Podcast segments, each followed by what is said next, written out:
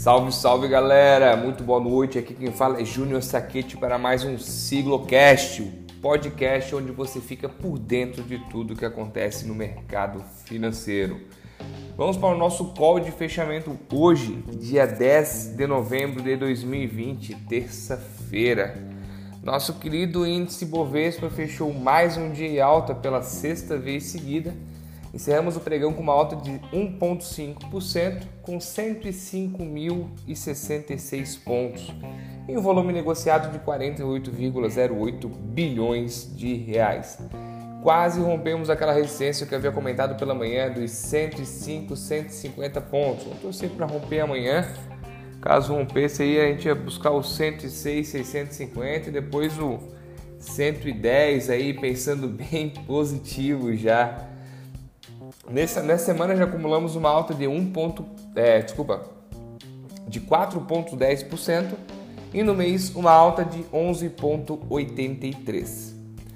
É, estamos, o motivo dessa alta a gente está emendando é, realmente o rally das eleições presidenciais americanas e notícias favoráveis sobre a vacina do coronavírus, que iam influenciar bastante no mercado. Como havia comentado em mês passado, que algumas notícias iam impactar bastante e a vacina realmente trouxe aquela luzinha no fim do túnel que a gente está vendo, pode ser um trem, pode ser um, uma brecha, vamos ver o que vai ser nos próximos dias.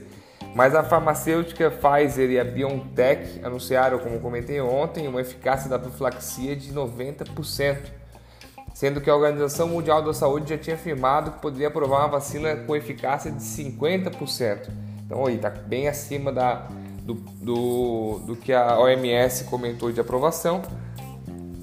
Então vamos torcer para que realmente saia essa vacina, seja boa e realmente acabe com essa, com essa pandemia que está afetando não só o mercado financeiro, como a vida de cada cidadão mundial, digamos assim.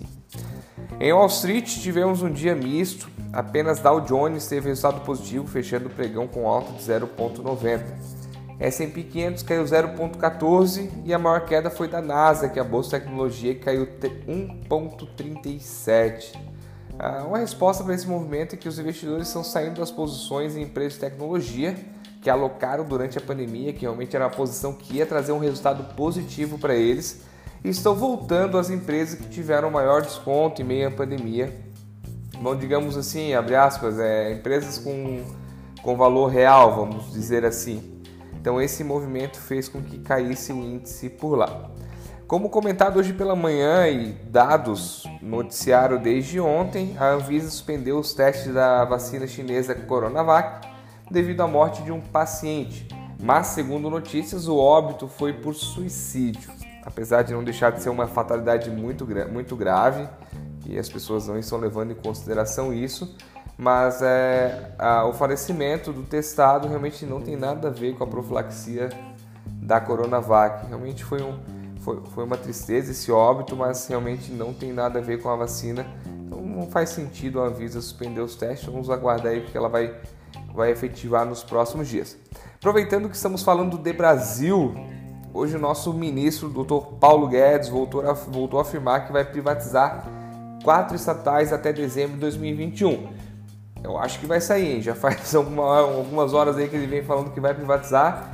Creio eu que vai, vai dar certo. Entre elas, a Eletrobras, que depois do anúncio teve alta de cerca de 3%, a Elet 6, 3,16% e a Elet 3, 2,66%. Hoje, a commodity de petróleo voltou a subir. O barril Brent subiu 3%, cotado a 43 dólares e 67 centavos. Lembrando que o barril Brent é usado como referência para a Petrobras. Realmente essa movimentação do petróleo nesses dois dias não faz muito sentido a correlação com, a, com o fechamento dos lockdowns na Europa e o aumento de casos de corona. Geralmente acontece isso, o petróleo cai. Vamos ver como é que vai ser o balanço do estoque de petróleo essa semana e ver se ele vai dar uma corrigida. Mas segue na esteira também de que a ideia é que vai sair a vacina, vai acabar.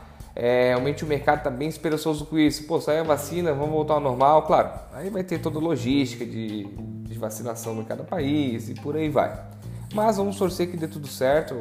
Eu acho que se todos tivermos pensamento positivo, independente da vacina que sair, Coronavac, Pfizer, qualquer uma, o importante é que tenha eficácia e consiga minimizar isso que vem escalonando nosso país aí para nosso país e o mundo para baixo em vários setores. Para encerrar, vamos falar um pouquinho de dólar. O dólar sofreu uma variação de 0,19, fechando a R$ 5,39. Pessoal, por hoje é só. Aguardo vocês amanhã para mais um Morning Call a partir das 8 da manhã. Um forte abraço!